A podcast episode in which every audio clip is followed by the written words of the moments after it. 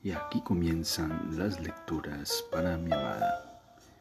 Bienvenida a este espacio donde haremos una lectura de la escritora brasileña Clarice Lispector. Bienvenida. Continuamos leyendo La lámpara de la escritora brasileña Clarice Lispector. Bienvenida. Arlette no se sorprendió. Has venido porque quisiste, dijo simplemente, y me voy porque quiero, gritó Virginia subiendo los escalones de cemento roto, atravesando la puerta y sintiendo en su brazo por un momento el cuerpo duro de Arlette. Cuando llegaba temblorosa al centro de la sala, cerca de las escaleras que la llevarían a su cuarto, oyó gemir a Arlette. Se volvió y la vio apretando con las dos manos la ridícula protuberancia del pecho como si estuviese herida. ¿Qué ha pasado?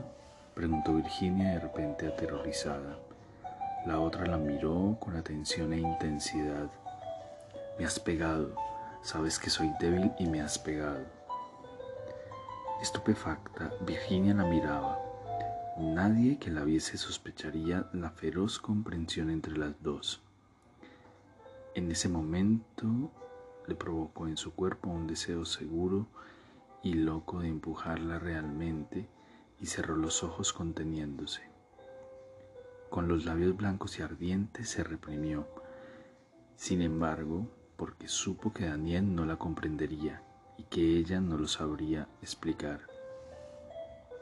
Me has pegado, repetía la otra con una áspera victoria.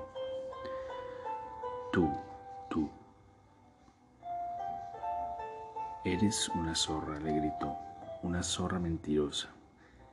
Y ese desahogo la hizo desfallecer de miedo y de vergüenza. Un sudor frío le humedeció la frente. Sintió la brutalidad de esas palabras que eran de la granja, del campo abierto, pero no de la ciudad. Miró a la vieja, sí, a la vieja a quien ella había lanzado el insulto y que esperaba con la boca abierta de sorpresa, mostrando los dientes amarillos. Mordiéndose los labios, subió corriendo las escaleras y la casa tembló con ella. Pasó la noche despierta haciendo las maletas, disimulando un sentimiento de horror y de miedo que le brotaba de adentro y que amenazaba con lanzarla fuera de la comprensión. Apenas clareó el día, bajó por la escalera dormida, atravesó la vaga luz irreal de la sala que despertaba, abrió la puerta, recibió el viento fresco de la mañana, buscó un taxi andando deprisa, los ojos cansados, le parecía que había mentido y que al final despertaba, se libraba de sus sentimientos. Cuando volvió no encontró a nadie en la sala. Sin embargo, Sentía que alguien arriba había tocado sus cosas que sabían de su partida. Con alivio no necesitaría despedirse. Bajó las escaleras arrastrando el equipaje. Llegó a la puerta de la calle sin encontrarse con las viejas. Entró en el taxi. Cuando la portezuela se cerró y el coche empezó a moverse, apoyó su frente en las manos y sacudida por un llanto de alegría se repetía extrañamente, ella que nunca había recurrido, recurrido a su familia. Madre, madre, ¿a qué estado ha llegado tu hija? Eso la calmaba. Entró en una pastelería con las maletas. Pidió café, leche, galletas, pasteles. Comía ansiosa y sensible como después de un castigo. Comía y sufría parándose a veces para contener una especie de dolor que le subía del cuerpo hasta la garganta y que ella disimulaba con una sonrisa, los ojos sombríos. Se fue a la pensión. Tenía un recuerdo oscuro, sucio y vago de la pensión, arrimada contra la pared, huyendo corriendo con el corazón pálido de alivio a refugiarse en la memoria del apartamento donde por fin se instaló. Era un edificio nuevo, Una estrecha caja de cemento húmedo, estrecha y alta, con ventanas cuadradas. Sí, había sido un periodo muy triste y sin palabras, sin amigos, sin nadie con quien intercambiar ideas comunes, rápidas y amables. La impresión de que estaba sola en el mundo era tan seria que temía sobrepasar sus propios conocimientos, precipitarse en que sería fácil sin nadie al lado y sin un modelo de vida y de pensamiento por el que guiarse. Descubrió que no tenía sentido común, que no estaba armada de ningún pasado y de ningún acontecimiento que le sirviese de inicio ella que nunca había sido práctica y que siempre había vivido improvisando sin ninguna finalidad. Nada de lo que le había pasado hasta entonces, ni ningún pensamiento anterior, la comprometían para el futuro. Su libertad crecía a cada instante, pensativa, aire frío invadiendo y barriendo un cuarto vacío. Su vida estaba hecha de ponerse un día el vestido al revés y decir con sorpresa, curiosa como ante una noticia, vaya, hace tiempo que no me pasaba, vaya. Quería ocuparse de pequeñas cosas que llenasen sus días, las buscaba, pero había perdido el encanto ágil de la infancia. Había roto con su propio secreto. Cada vez, sin embargo, era más minuciosa.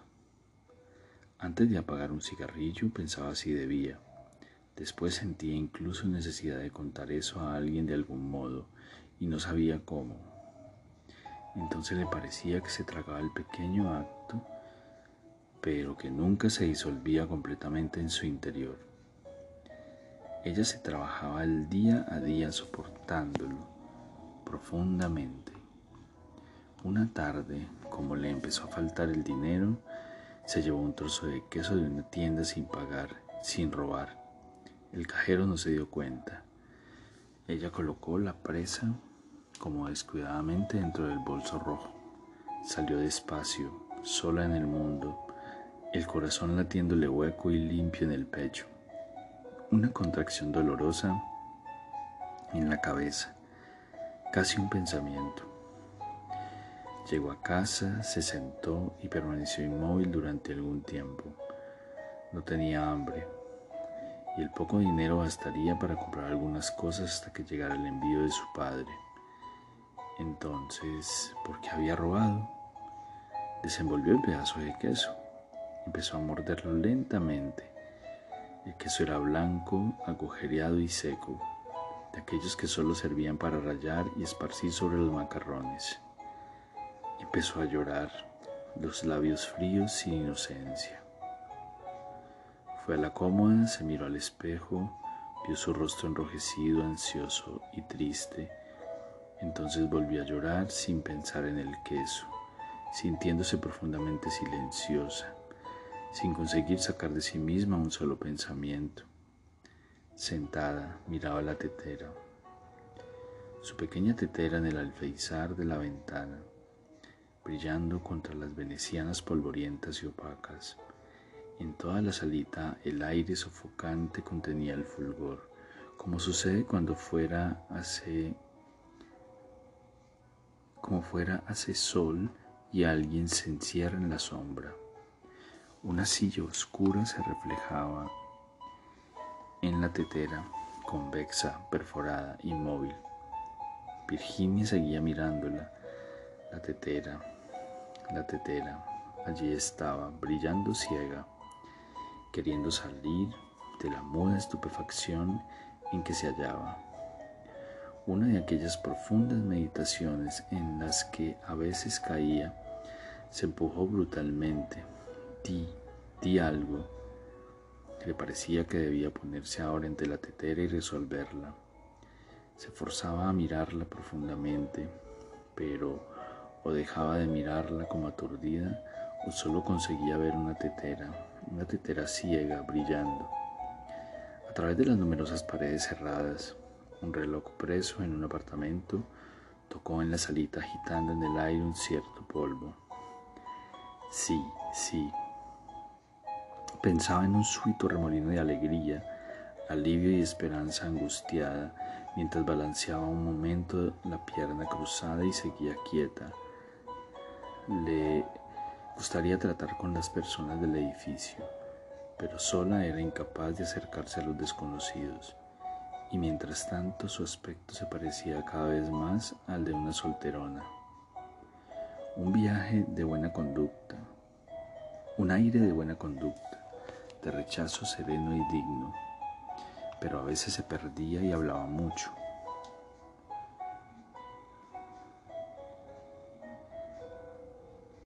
Los ojos abiertos, la boca llena de saliva, sorprendida, embriagada, acongojada y con una cierta vanidad de sí misma que ella sentía ardiente de humillación. Escribía largas cartas a Daniel, a veces de un tirón rápido y sombrío. Las releía con agrado antes de enviarlas y le parecía que eran verdaderamente inspiradas porque, aunque contasen la realidad, ella no la había percibido en los momentos en que las soportaba. Dudaba que fuesen sinceras porque lo que sentía nunca era tan armonioso como lo que contaba, sino sincopado y casi falso. No, no era infelicidad lo que sentía. La infelicidad era algo húmedo de lo que uno podía alimentarse días y días y encontrarle placer. La infelicidad eran las cartas. Pasó a sentir un placer vil y voluptuoso en escribirlas y como las enviaba inmediatamente después de haberlas escrito e intentaba recordarlas en vano, se le ocurrió copiarlas Así llenaba los días. La releía y lloraba como si llorase alguien que no era ella misma. Qué insoportable era esa nueva sensación que la arrebataba ansiosa, mezquina, deleitada. Entre las cartas de lo que sentía era sofocante y polvoriento, irrespirable, una ráfaga de arena y de ruidos estridentes. Pero era sincera cuando escribía a Daniel. No mentir, no mentir, inventaba. Aceptar la cosa como era, seca, pura, audaz. Ella lo intentaba. Durante algún tiempo perdía la necesidad de ser amable, aunque en realidad no tuviese con quien serlo. Y cuando llegaba a esa pureza árida, no realidad y cuando llegaba a esa pureza árida no sabía que buscaba con seriedad las verdaderas cosas sin encontrar nada. Lo que la desesperaba profundamente era, en la mayoría de los casos, la inutilidad de su lucidez. ¿Qué hacer con el hecho de oír en el jardín a un hombre referirse a su viaje y mirando su alianza en el dedo percibir con tranquila clarividencia que podía ser un error, que él debía de haber frecuentaba una casa de mujeres y que continuaba tratando de negocios y de su mujer. ¿Qué hacer con eso? Ella no veía la lo que necesitaba, sino lo que veía. No quería obligarse a ir a pasear, al cine, pero sin obligaciones su día era vertiginosamente aspirado hacia aquel pasado desconocido y plácida, ella se mantenía en un infeliz vacío de actos. ¿Y acaso no fue obligándose, como salió una vez y se encontró con Vicente reanudando la vaga relación tal vez para siempre? Entonces ya era fácil amar. Amar era un incluso viejo. La idea se había agotado al principio de su vida en la ciudad ella ya se sentía experimentada y tranquila por la larga meditación de la espera. Recordaba la primera noche. El cuerpo de Vicente apoyado sobre su hombro pesaba como tierra. Para él nunca había sido trágico vivir. Antes ella había intentado jugar, le había pedido prestar las gafas. En medio de todo, pensó entonces, sin mirarlo, en medio de todo tiene miedo de que rompa sus gafas. Y eso le había dado una cierta resignación para el resto. ¿Con quién podría relacionarse? ¿Con quién sino con el portero?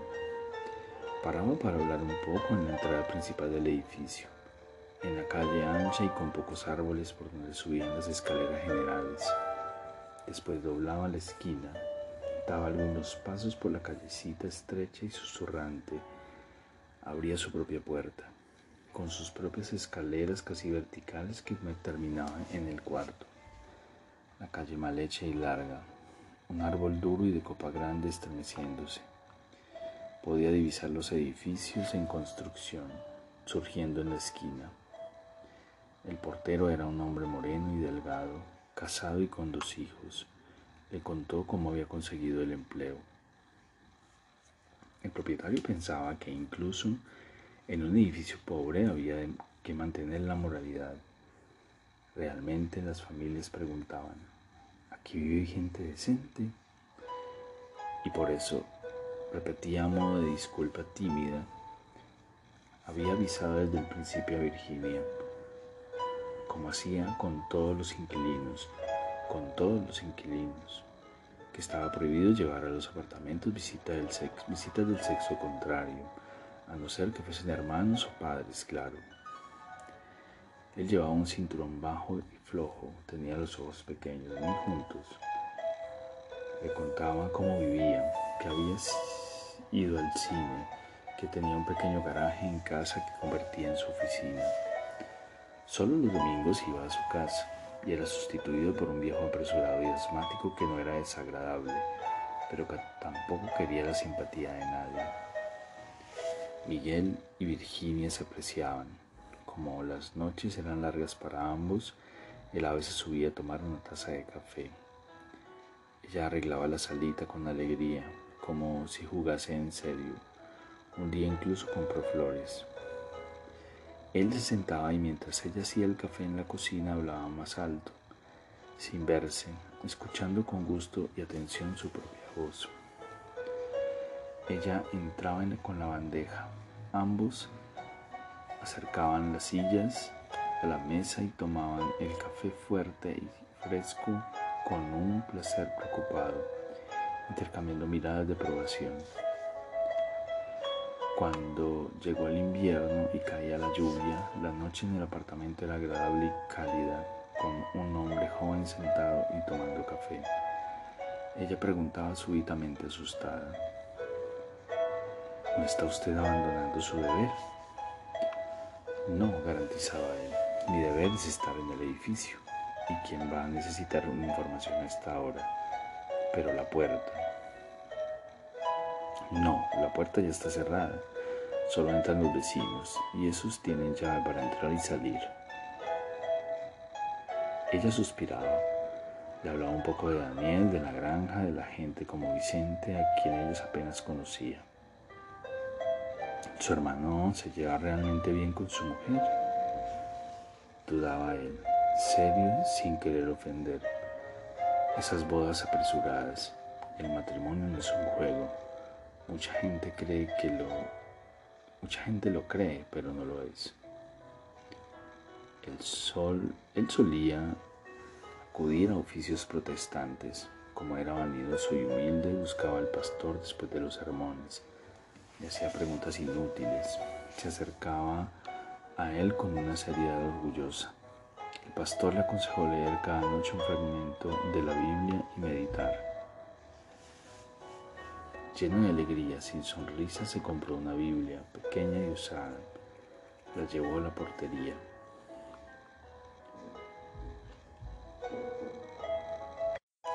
En su casa no leía, no conseguía interesarse por las mismas cosas y estaba sinceramente preparado para reírse de cualquier prédica. La vida aislada en el taburete de la portería, la inmovilidad de los brazos, poco a poco hicieron de él un hombre irritado y ardiente. Nunca había tenido tanto deseo de acusar, nunca había dado limosna tan llena de atención y de cautela. Pero con una sorpresa lenta había descubierto su incapacidad para concentrarse y leer la Biblia tan fácilmente adquirida. Cada noche Precavido se sentaba en el banco sin respaldo bajo la lámpara del mostrador. Se humedecía el dedo con la lengua, pasaba las páginas del libro, empezaba. Poco después su lectura se limitaba a mirar las letras y la Biblia no le hacía pensar en nada. Se decía a sí mismo, ¿cómo podría instruirme después de un día de trabajo con la cabeza aún repleta de problemas. Después de tantas veces de tomar café en el apartamento de Virginia, se le ocurrió leer con ella la Biblia. Se lo preguntó tímido y casi aterrorizado por la audacia, no exactamente por Virginia, porque su apartamento era el más pequeño del edificio, sino por sí mismo, porque nunca había hablado de su nueva Biblia con nadie. Y aquí terminan las lecturas para mi amada. Espero este capítulo haya sido de tu agrado. Te amo, te amo con todo mi ser, todo mi corazón.